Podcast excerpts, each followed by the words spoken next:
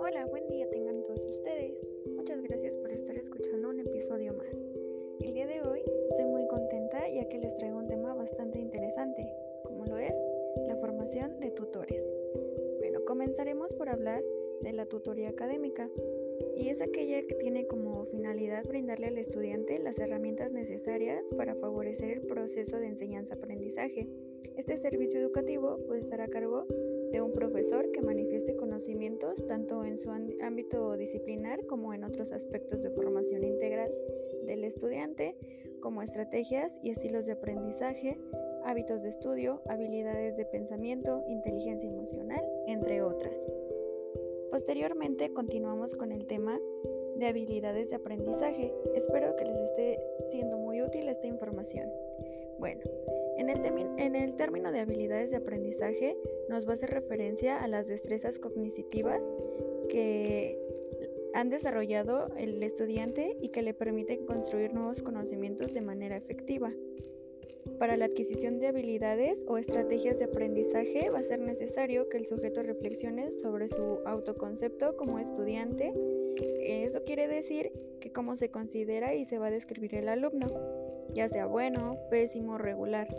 Lo anterior va a estar relacionado con un elemento básico que va a ser su, su autoestima y esto va a ser la forma de cómo se valora a sí mismo, no solo su rol de discente, sino de manera integral. Bueno, es momento de hablar sobre cómo el tutor debe orientar y proporcionar los elementos necesarios para identificar y fortalecer sus habilidades de aprendizaje. Y para ello es importante considerar unos, unos elementos que les voy a mencionar a continuación. El primero es que en qué circunstancias se le, va, se le va a facilitar al estudiante aprender. También se debe tener en cuenta qué medios, ya sea su texto, audio, video, fortalecen la adquisición de sus conocimientos. También es importante saber cuál es su canal de aprendizaje predominante, ya sea el visual, auditivo o kinestésico. Luego también debemos considerar cuáles son sus mayores distractores al momento de realizar alguna tarea o trabajo, ya sea que el alumno tenga que estar encerrado sin ningún ruido o al contrario que necesite mucho ruido, eso va a depender de su forma propia de aprender. Y finalmente es importante que tengamos en cuenta las fortalezas que posee nuestro alumno para la construcción de aprendizajes. Bueno, un tema bastante interesante también es el de las técnicas de estudio. Aquí, desde una concepción constructivista del conocimiento, el término técnica de estudio ha ido cambiando por el concepto de estrategias de aprendizaje, el cual hace una alusión a los procedimientos intencionados que aplican los estudiantes para la adquisición, retención y procesamiento de la información. De acuerdo con el autor Valle y Rojo, existen una gran diversidad de estrategias de aprendizaje que el tutor puede sugerir al estudiante y estas se van a clasificar según el estilo cognitivo o canal de aprendizaje predominante del alumno. Posteriormente hablaremos de algo que debemos evitar al 100% de nuestros alumnos, que es la reprobación. Bueno, pues existe una gran cantidad de motivos por lo que los estudiantes van a reprobar una materia o una asignatura.